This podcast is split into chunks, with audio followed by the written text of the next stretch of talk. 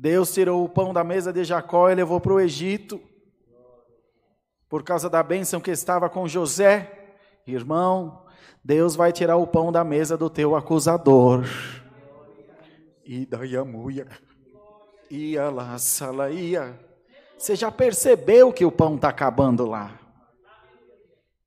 E eles já perceberam que eu te dei pão com abundância, pão espiritual. E os filhos querem pão. Eles vão atrás do pão onde quer que ele esteja. E o Senhor te diz: prepara-te. Irmão, vocês crêem na palavra de Deus? Senhor vai te dar o dom de repartir o pão, irmão. Deus vai te dar o dom de distribuir o pão. Você recebe no nome de Jesus, meu irmão? Recebe, minha irmã.